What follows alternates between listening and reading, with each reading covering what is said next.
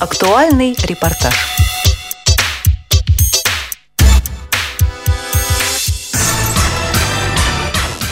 Наша сборная с успехом завершила 14-е летние Паралимпийские игры.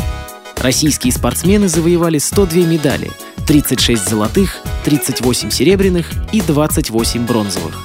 И в неофициальном медальном зачете поднялись на вторую строчку, уступив Китаю. Напомню, что 4 года назад в том же рейтинге, только уже в Пекине, мы занимали восьмое место. Своими впечатлениями от Лондона с корреспондентами Радио ВОЗ поделился спринтер, трехкратный призер Паралимпиады Федор Триколич, который принес накануне закрытия игр в нашу копилку сотую медаль. Впечатления очень хорошие, позитивные. Олимпиада прошла на ура. Дай бог, чтобы все соревнования так проходили. В интернете наших спортсменов уже давно именуют не иначе, как «суперлюди». Об одном из них рассказывает директор Центра подготовки спортивного мастерства Республики Башкортостан Евгений Емельянов. На легкой атлетике Лабзин, представитель общества слепых, вот, великолепный, ему столько лет, и он посекундно вырывал все эти победы. Легкоатлет Алексей Лабзин взял два золота. В индивидуальном забеге на 400 метров и в эстафете 4 по 100 метров, а также серебро на дистанции 200 метров. Интересно, что каждую третью золотую медаль России на этой Паралимпиаде завоевывали спортсмены из Башкирии, в том числе и Алексей Лабзин. А еще Елена Паутова, Андрей Коптев, Анастасия Овсянникова, Анна Сорокина, Александр Неволин-Светов, Михаил Зимин и, конечно, Оксана Савченко – которая завоевала 5 золотых медалей и установила 4 мировых рекорда. В Башкирии не хочу выделять его как сильно как регион, все регионы молодцы в этом виде, но в Башкирии все-таки очень хорошо относятся к инвалидному спорту, э, поддерживают его всевозможно. Это Евгений Иванович Емельянов, который э, с любым вопросом, по любым обращениям без проблем принимает. И президент также поддерживал, он мне два раза звонил в Лондон, поздравлял меня. В Башкирии, как бы, вот я считаю из-за этого. Еще одна героиня Паралимпиады – Дарья Стукалова, завоевавшая 4 медали. Серебро на дистанции 100 метров баттерфляем и 3 бронзы. В заплывах на 200 метров в комплексном плавании, 100 и 50 метров вольным стилем. Интересно, что Даше исполнилось 18 лет буквально за неделю до стартов в Лондоне. Несмотря на свой юный возраст, она рекордсменка мира в плавании баттерфляем, чемпионка страны и победительница всемирных игр слепых. Это моя первая паралимпиада, эмоций, столько эмоций не передать просто словами. Каждая дистанция, каждый заплыв был по-своему неповторим. И плакала, и смеялась, и когда выиграла свою первую медаль, я даже не поняла, что случилось. По словам четырехкратного призера Паралимпиады пловца Александра Неволина-Светова, победа невозможна без поддержки самых близких и родных людей. Ну, отличная организация Паралимпийских игр. В принципе, все понравилось, все здорово. Такое вот эмоциональное напряжение, то есть зрители очень болели.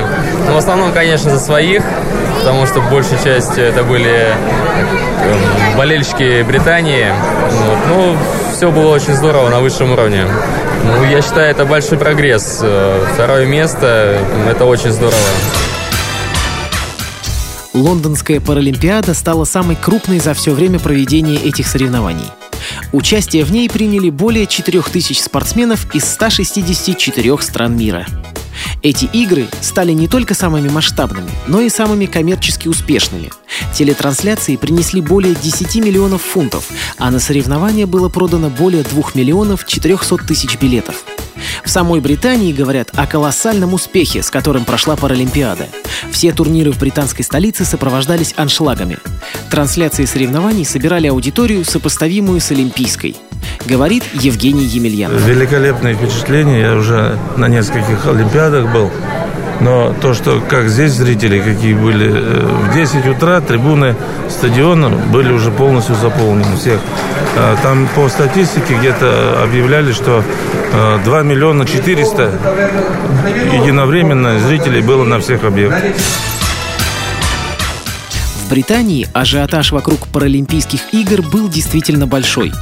В газетах о паралимпийцах было практически столько же информации, сколько и о спортсменах во время Олимпиады.